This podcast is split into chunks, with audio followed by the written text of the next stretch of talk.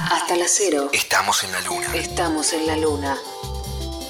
Estamos en la luna, seguimos en la luna por Nacional Rock 937 hasta las 12 de la noche. Hay agua en la luna, hay ríos en la luna, llegan al mar de la luna, y océanos en la luna, hay un río, el río Vida, se sube a la luna, llega a la luna nuestro querido Fena de la Mayora. Fena, ¿cómo estás? ¿Cómo andás? ¿Bien? ¿Qué hace Frank? ¿Todo bien? Qué, lindo tenerte, qué linda noticia también eh, la nominación. Este, queríamos ante todo felicitarte. Este, Gracias. Y bueno, ¿cómo estás? ¿Cómo te agarra toda esta situación? Estás muy flaco. Ojalá estuviera muy flaco. Me agarró a mí, más que la pandemia, me agarró la pandemia. Este, no, sí, flaco soy, siempre fui flaco. Lo que pasa es que tengo como un poco más de barriga ahora, pero es un poco producto de, de la, de la encerrona, ¿viste? Estás encerrado. La verdad que yo estoy bastante encerrado, además no voy ni a la radio. Eh, lo hago, hago todo de mi casa y, y bueno, comés, chupás, qué sé yo. Sí, sí, ¿Viste bueno. eh, Lo, Me decía, que me lo de la nominación, me cayó genial.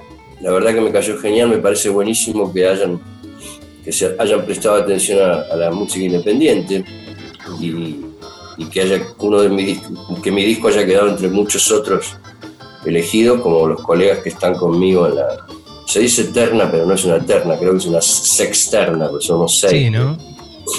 Eh, así que nada, contento. La única cagada es no poder estar ahí, no, no- que no exista la ceremonia y, y todo eso que nos encontramos todos ahí siempre y, y siempre resulta divertido y bueno estar ahí, pero bueno, vamos a tener que, va a tener que pasar esto. ¿no? Y bueno, va a ser el año, ¿no? Como esos dos mundiales que no hubo, ¿no? Esos Sí. años que, que quedan baches y la cosa sigue, ¿no? Porque la primavera va a llegar, porque todo lo demás parece que está funcionando, la parte natural, y estamos postergados. Pero eh, los que te conocen, o los que te conocemos, que sabemos que tocas absolutamente todo y que no parás, que empezaste a componer, me imagino que antes de haber sacado los primeros discos o los primeros discos que participaste, eh, imagina un Fena en actividad en todo este, llamémoslo, encierro, guardarse, lo que sea. ¿Cómo, ¿Cómo te llevas con eso? ¿Estás tocando mucho? ¿Estás escribiendo? Mira, no, no, no fue muy, hasta ahora, hasta hace unos días, no fue una, una situación que me hubiera favorecido para escribir o para componer. Hasta hace unos días empecé, digamos. A mí me, generalmente me agarra, se me abre la canilla en momentos extraños. Este, hace unos días sí empecé, hice una canción nueva, me la estoy, la estoy maqueteando acá en mi casa, un poco de ida y vuelta con Mauro Cambarieri, que es con quien yo laburo, mi bajista, mi, mi productor, a veces productor, a veces coproductor, pero con quien laburo, digamos, está cada uno en su casa y ya vamos con ida y vuelta mandándonos cosas. Eh, y después estamos por hacer, así como podamos, digamos, un videoclip de una de las canciones del disco, que se llama Pájaro Ciego, que la hicimos, la letra la hicimos Fito y yo, y la música es mía. Y estamos viendo con Fito a ver si podemos lograr hacer este, este videoclip, él grabándose en su casa, yo grabándome en mi casa, con instrucciones del director desde su casa, etcétera, etcétera, todo dentro de la casa. Porque como sabremos todos, no se puede salir a la calle a filmar nada, menos en este momento. Así que actividad siempre tengo, digamos. Yo después estoy haciendo la radio, estoy haciendo el programa de radio por Nacional también, por, por AM870, estoy haciendo mi programa de radio que se llama La Clave los sábados, lo hago desde mi casa también. O sea que laburo hay, digamos. Yo quieto no me quedo. Y hago muchos vivos de Instagram, eh, medio sorpresivo, digamos, no, no los anuncio como muchos otros que por ahí lo hacen con más producción. Yo me pongo a tocar en mi casa, qué sé yo, a las 10 y media de la noche, 11, tengo ganas de tocar y pongo un live, viste ahí, y me pongo a tocar canciones, qué sé yo. A veces toco lo que me piden, charlamos, no sé, es como, es como una manera de mantenerse en contacto con un público que no vamos a poder tenerlo en vivo hasta no sé cuándo, qué sé yo. Así que es eso. Sí, es, este, es increíble, es una manera de reinventarse, eh, también buscar en la escasez, ¿no? Porque vos recién decías, ¿cómo hacemos con Fito un video? Y que encima es pájaro ciego, ¿no? Este, Sí, sí, la sí, de en este momento tener que, que enfrentar este tipo de cosas. Tengo que encender de nuevo el fuego o terminaré siendo un pájaro ciego, dice la letra. Una canción hermosa. Este, vos has colaborado, no sé, que 30 años hace que estás con Fito, que te has cruzado en distintos caminos, por lo menos, ¿no? Antes incluso. Somos muy amigos, somos muy amigos. Nosotros somos amigos de. Yo creo que Fito debe ser el amigo más antiguo que tengo. La amistad más antigua que tengo. No, somos muy amigos. Esta fue, esto fue linda, fue, es linda la historia porque yo, estaba escribiendo esa canción, tenía media letra hecha y cuando quería escribir la otra parte estaba completamente bloqueado, me salía algo que no tenía, que no, que no era lo que correspondía, digamos. Cuando uno siente interiormente que no es eso lo que tiene que haber. Justo esa noche llamó Fito, que estaba en Río de Janeiro, y le dije, estoy haciendo una cosa que no me sale, no me sale la letra, fíjate, escuchala a ver si te gusta. Se la mandé, le gustó mucho. Y me dijo, Javi, yo la termino y la terminó él en el sentido contrario al que yo venía escribiendo, digamos, la terminó muy para arriba. Y en ese momento dije, cuando leí la parte que había escrito él, que entraba perfecto, y qué yo, las, hice esa parte la, la modulé un, un, tono y medio arriba, ¿viste? Para que fuera más, más, este, más alegre. Así que fue una buena combinación. Después la vino a grabar el estudio y ahora se me ocurrió que hiciéramos un videoclip así como lo estamos como, como, hacemos. Él hace poco hizo uno de una canción de la hermosa.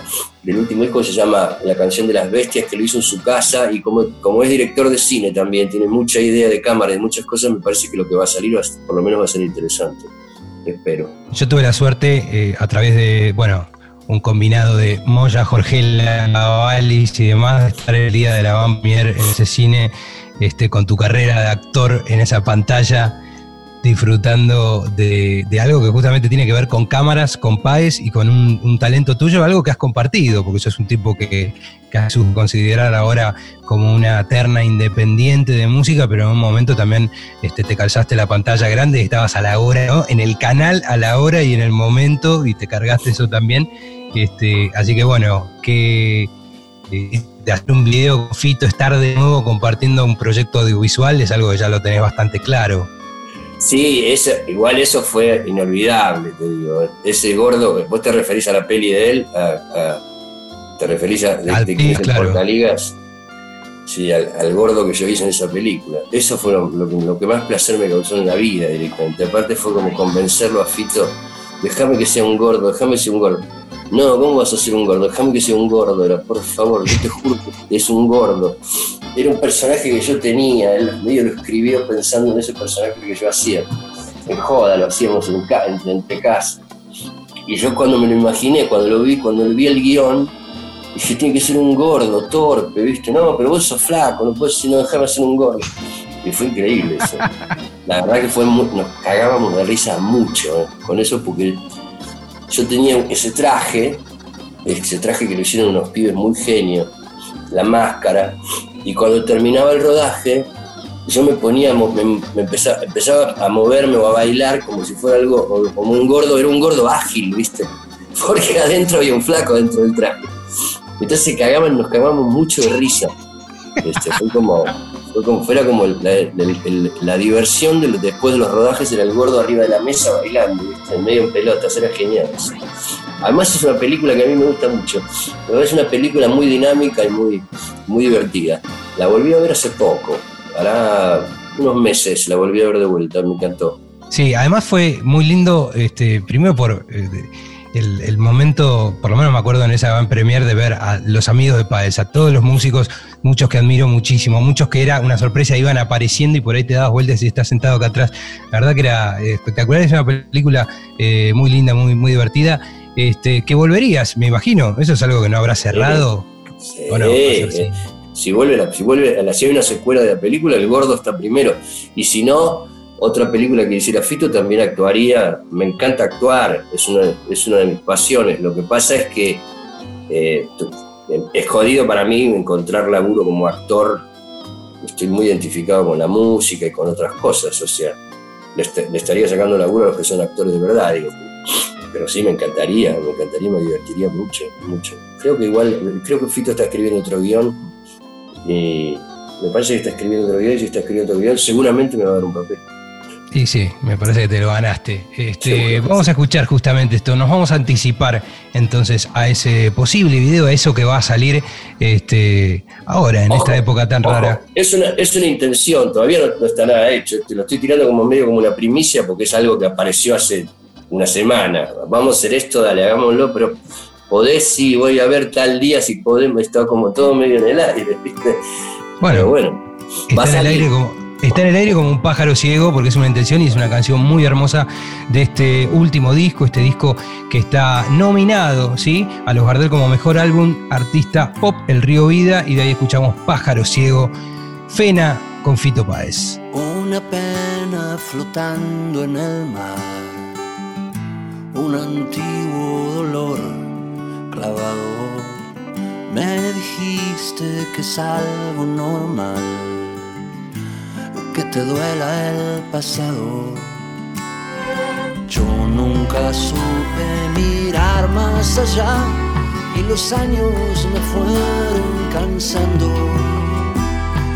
Tengo que aprender a dar de nuevo o terminaré siendo un pájaro ciego solo en el medio de este desierto gris.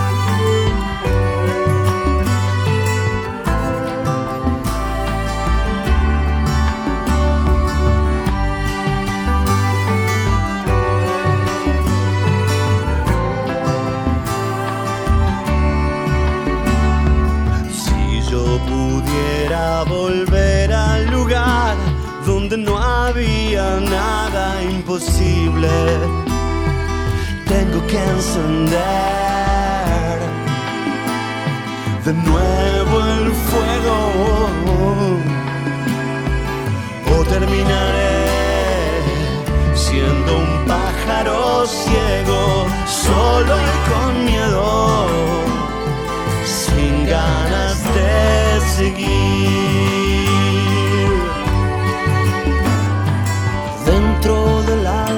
Secretos que solo el tiempo puede sellar. Ayúdame a despertar de este sueño tan largo.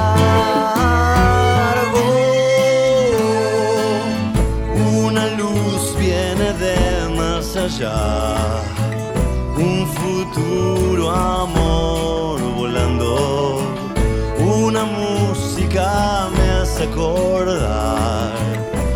esos ojos dorados. Ahora voy a nadar en el mar de las cosas que creí perdidas. Muy adentro hay, allá en el fondo, cicatrices infinitas que cierran heridas, pájaro abierto, vuela hacia el sol sin cero.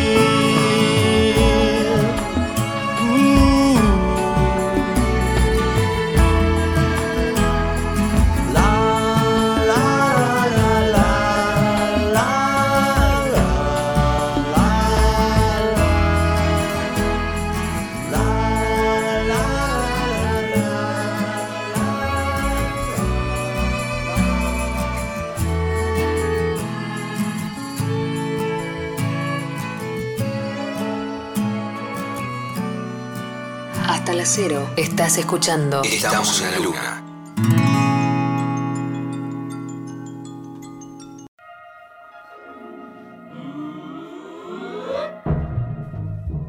Seguimos en la luna, aquí en Nacional Rock 937, charlando con Fena. Fena, eh, que no te vi hace mucho, yo estaba calculando, este, no sé si en actitud rock, ¿te acordás que en algún momento también nos cruzamos eh, allí? haciendo radio. Este, y antes de eso, como bueno, compartiendo reuniones lo de Juan Absatz, un, colega, un querido amigo de los dos. Un, gran músico, además. Un músico genial, enorme. Y es más, hablando, hablando, hablando de Fito, claro. se fue con Fito porque Fito lo había tocando conmigo. O sea, me Ah, ¿sí? traicionó a mí por Fito. Y sí, claro, no lo conocía a Fito. Fito vino a un show mío y Juan tocaba conmigo hacía, haría 8 o 9 años ya y había, había producido ya dos discos míos. Produjo Cartas para Tres y produjo Despegue y Vuela. claro. Y Fito lo vio. Y fuimos a la casa de Fito después del show. Y Juan desplegó todas sus habilidades. Todas. O sea, no, no le quedó nada. No le quedó nada por desplegar, digamos. Los chistes, ya te digo, la simpatía, Sí, el don de gente, los chistes, el coso, todas las. ¿No? Si le- El, tocar bien el piano, cantar Sí. bien, compone lindas canciones, tocar bien la guitarra, el bajo, to- o sea, todo, hizo Sí, sí. todo. Y eran como las 5 de la mañana y todos nos fuimos y él seguía mostrando sus habilidades.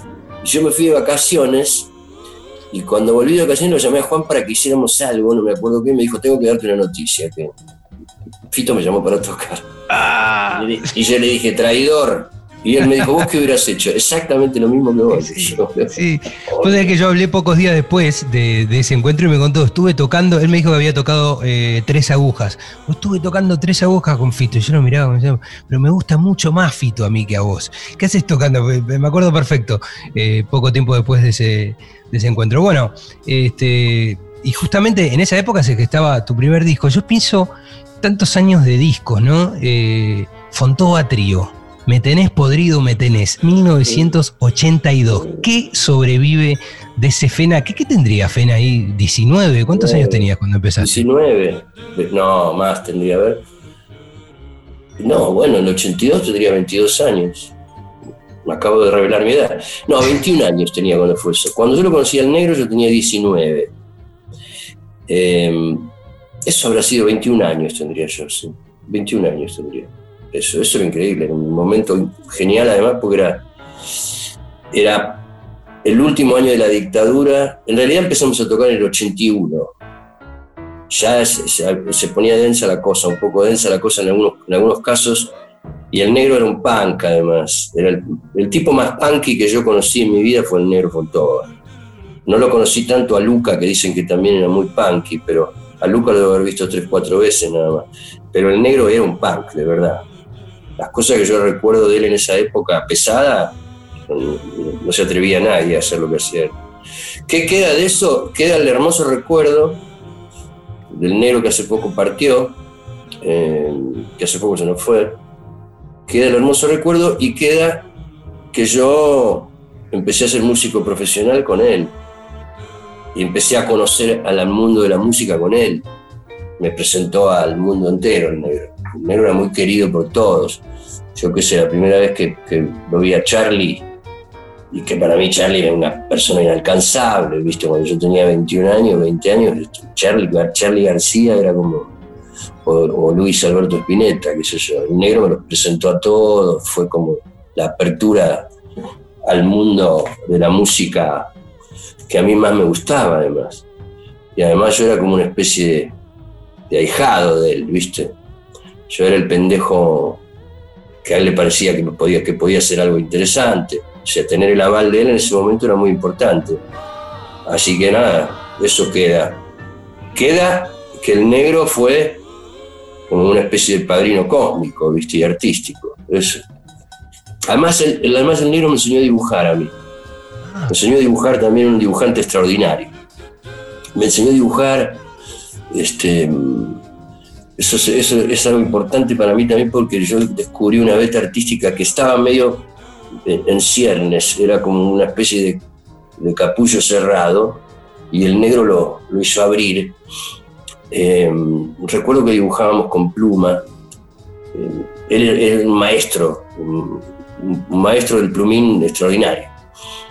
Y en una época en la que él vivía en, en- en una- en la calle, en la avenida Paseo Colón, en un edificio muy antiguo que todavía está en pie, no me acuerdo el nombre del edificio, está en pie, es el único que queda en pie en esa cuadra, porque lo, lo declararon edificio histórico. Cerca del Parque Lesama, ¿no? Enfrente al Parque Lesama, exactamente. Sí, hace poco Cubero me contó que cuando eh, grabó Bueno, con. Cu- Cubero iba ahí. Sí, bueno, me contaba que lo visitaban ahí, que Miguel Abuelo cuando grabaron Pica, eh, Pica mi caballo, toda esas, esa época de canciones, 84, este, iban a esa casa que, vos decís. No, lo- los, y no, solo eso, los abuelos todos los abuelos. Creo que en los primeros shows que hacían en un... nos, pusimos memoriosos, ¿no? En, un, había un, boliche que se llamaba Anchor Inn, que quedaba en la esquina de San Juan Independencia. No, perdón, de Paseo Colón y San Juan. Paseo Colón y San Juan. San Juan Independencia no puede ser. Paseo Colón y San Juan. Es, en ese lugar la primera vez que los vimos a los abuelos de la nada, que nos llevó el negro, porque lo había invitado Miguel.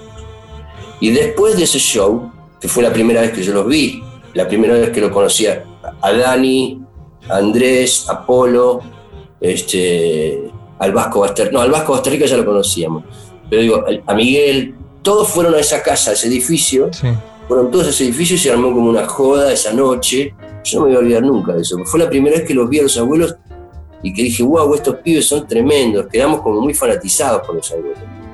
Eh, bueno, en ese edificio el negro tenía un tablero de dibujo pegado a la ventana y al lado yo puse otro tablero de dibujo.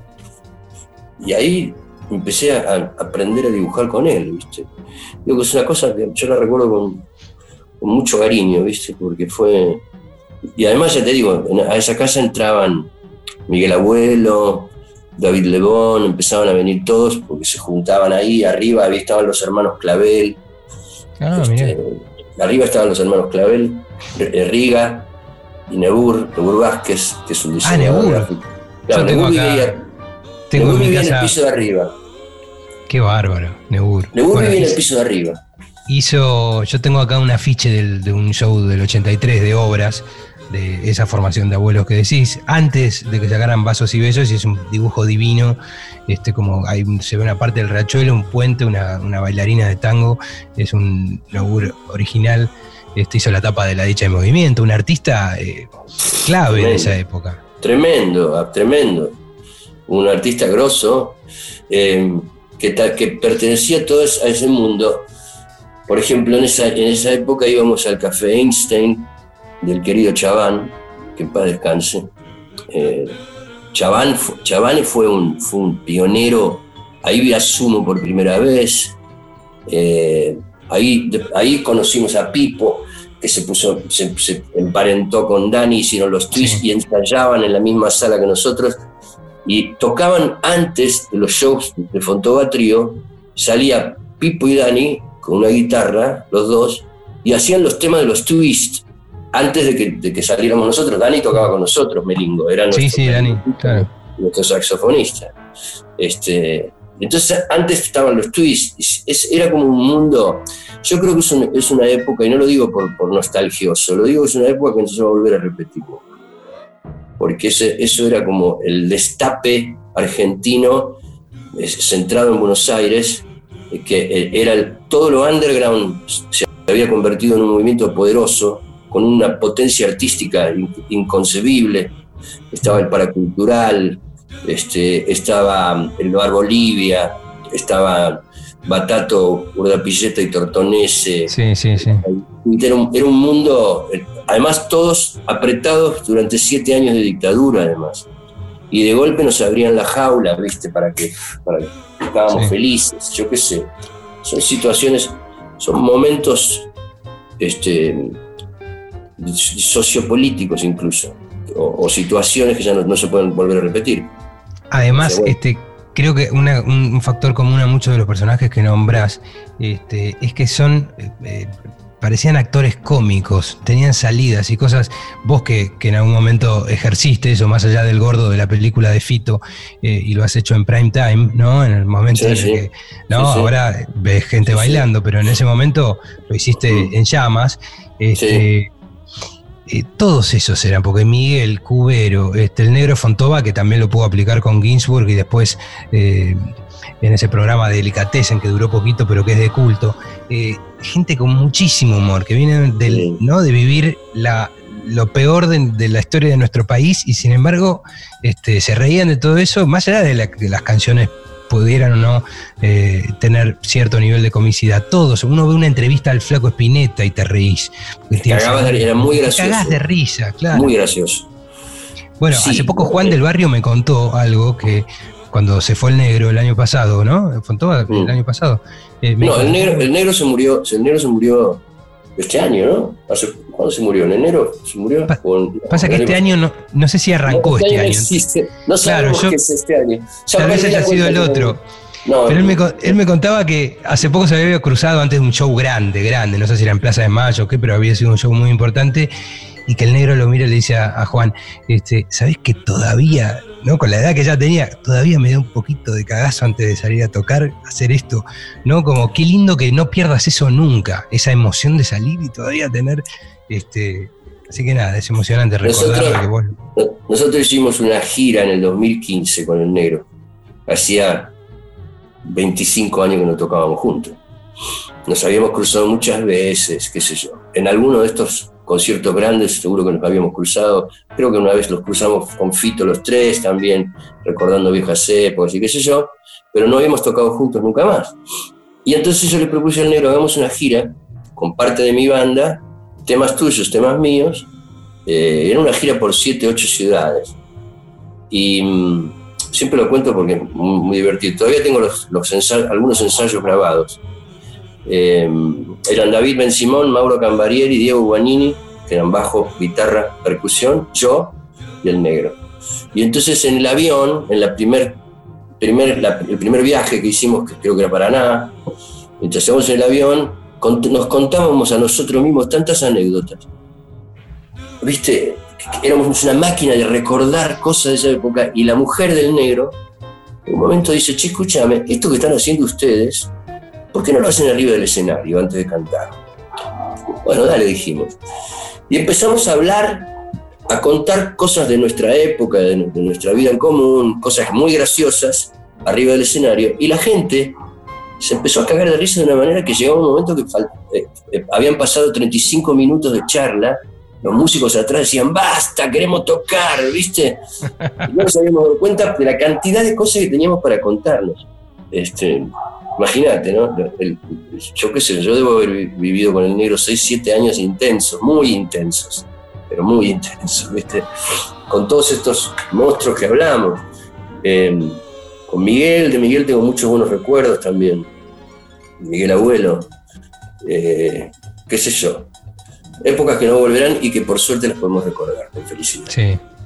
Bueno, este, hay una cosa que quería compartir, eh, volviendo al presente, volviendo a este Río Vida que, mm. nominan ¿no? a mejor álbum artista pop, que va a tener una no ceremonia, pero que aún así, este, desde tu casa, no sé, te juntas, no sé qué Todavía no tengo idea de cómo va a ser. Transmisión, bueno, este, no pero bueno, cómo va a ser. Alguien me, va a, alguien me va a informar cómo va a ser. Supongo que va a ser así, qué sé yo. va a llevar un link con un poquito de alfombra roja. Un traje, ¿viste? me, voy a buscar un traje o algo. ¿Tú sabías que nosotros con, los heladeros del tipo estuvimos nominados una vez, este, perdimos, lógicamente, perdimos contra Moura y Sergi que habían sacado un disco juntos. Y cuando llegamos y nos sentaron como en, fila 30 a un costado, y a, y a, Moura y a Sergi, que Moura nos vino a saludar, Marcelo, y estaban sentados en fila 2 al centro, y dije, algo va a pasar. Este, pero yo me acuerdo que jugaba en lo de Absatz, justamente que tiene sus premios, no todo lo que grabó con Javier Calamano, que tiene Soy Gitano. Martín Fierro tiene. Tiene, sí, tiene más difícil, claro, tiene un Martín, Fierro. sí, sí, más por, la música de, una, novela, no me acuerdo. Sí, creo que eso, soy gitano, una de esas, pero siempre vamos a su cocina y decimos qué bueno que vos te los ganás, hijo de puta. Pero bueno, este, en algún momento te va a llegar un link o algo que es abre acá y vas a estar impecable para vivir esto. Yo quería escuchar esto, que creo que hasta ahora es el último corte, ¿no? Y, y video este, de una canción muy hermosa. Yo creo que es una canción sin tiempo, una canción de amor que tiene algo de canciones de antes, eh, con, esas canciones de siempre, y a la vez con un sonido medio de, lo que va a venir, ¿no? Yo la escucho ah, así. qué bueno este, muerde su labio, sí, exactamente, muerde su labio, Fena. Sí. Eh, ¿La escuchamos o crees que charlemos de eso? Quiero un poco, que me cuentes un poco de esta canción, de esta canción que, bueno, hemos esa visto... canción, voy a, voy a, este, esa canción nos agarró, la estábamos grabando con Mauro, es un, es un ska, tiene una cadencia de ska. Así nació, como un ska. Cha, cha, cha. Es así. Eh, la estábamos grabando con Mauro en el estudio de él, que es donde yo grabo, eh, y nos casó la cuarentena en la mitad de la canción. Cuando estábamos a punto de poner los, caños, los vientos, Yo, no, ¿qué, pues, ¿qué pasó acá? No, no podemos seguir grabando en el estudio. Dijimos, no, vamos a terminarla igual. Cada uno la terminó en su casa. Los caños los grabó Mato Ruiz, este, con indicaciones, con idas y vueltas y qué sé yo, con los arreglos, etc. Después eh, la batería la grabó Silvio Tolini en su casa, porque teníamos, en el estudio teníamos una, una maqueta hecha de lo que queríamos, pero después venía el batero, después venía el, saxofonista, después venía... Terminamos grabando todo Mauro y yo, menos los vientos, que los grabó Mato, y, y las batas que se las mandamos a Autolini para que las grabe en su casa. Eh, luego las retocamos nosotros. Y el video, cuando yo empecé a grabar ese tema, yo ya tenía ganas de hacer un video, entonces el que lo dirigió, que es Mariano Davidson, que es un, es un director de cine, amigo mío, ya hicimos, habíamos hecho unas pruebas de tomado, viste, algunas cosas con la cámara, a ver, tocar la viola acá, venía acá, cuando podíamos salir. De golpe nos agarró la cuarentena y dije, mira, agarremos esas imágenes y terminémoslas, agregándole algo.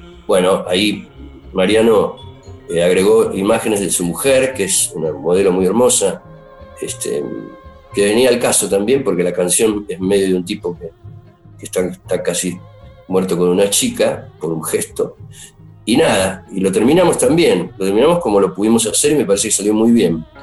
Eh, nada, es eso, la, canción habla de un gesto, de un gesto que, que a un pibe lo volvió loco, y, es eso.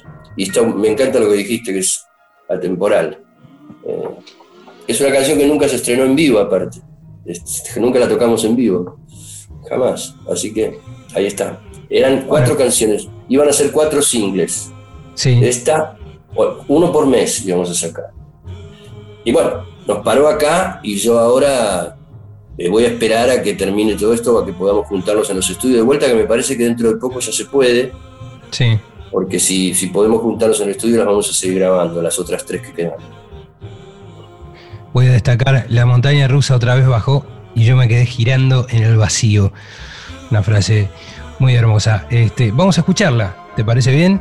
Dale, dale, genial, genial.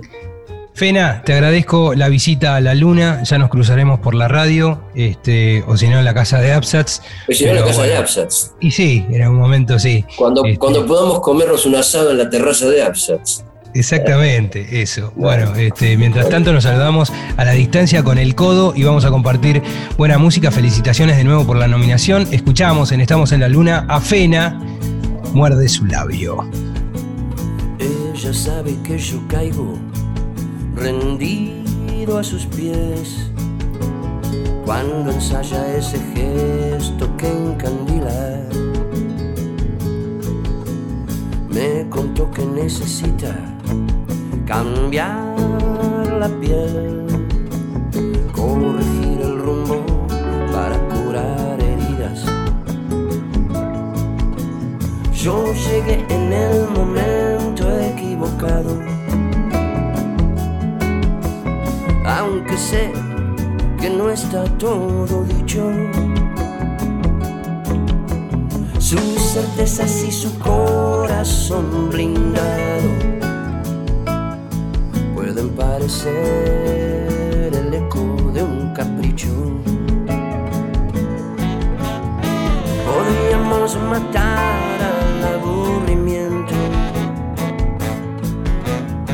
explotar de amor al primer intento. No sé si seré yo el dueño de su brillo. No sé si podré escaparme de su hechizo. Muerde su labio y arde el deseo. Morder tus labios es lo único que quiero.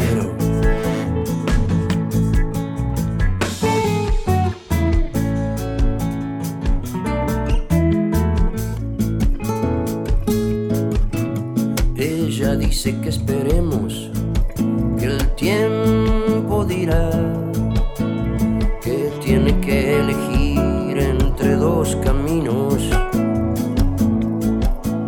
Yo sé que estoy en un duelo desigual,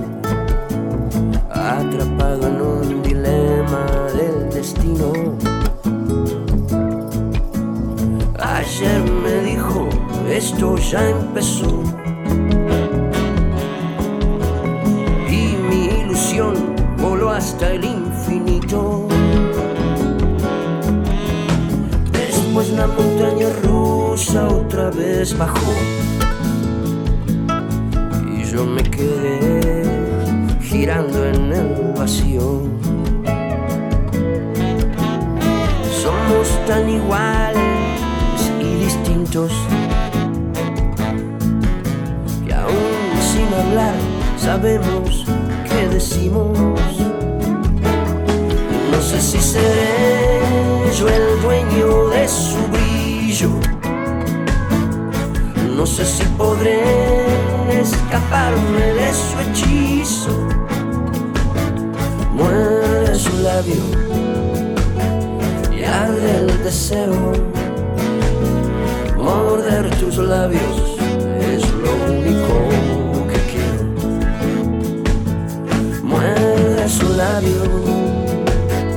y esa sonrisa se clava exacta en el centro de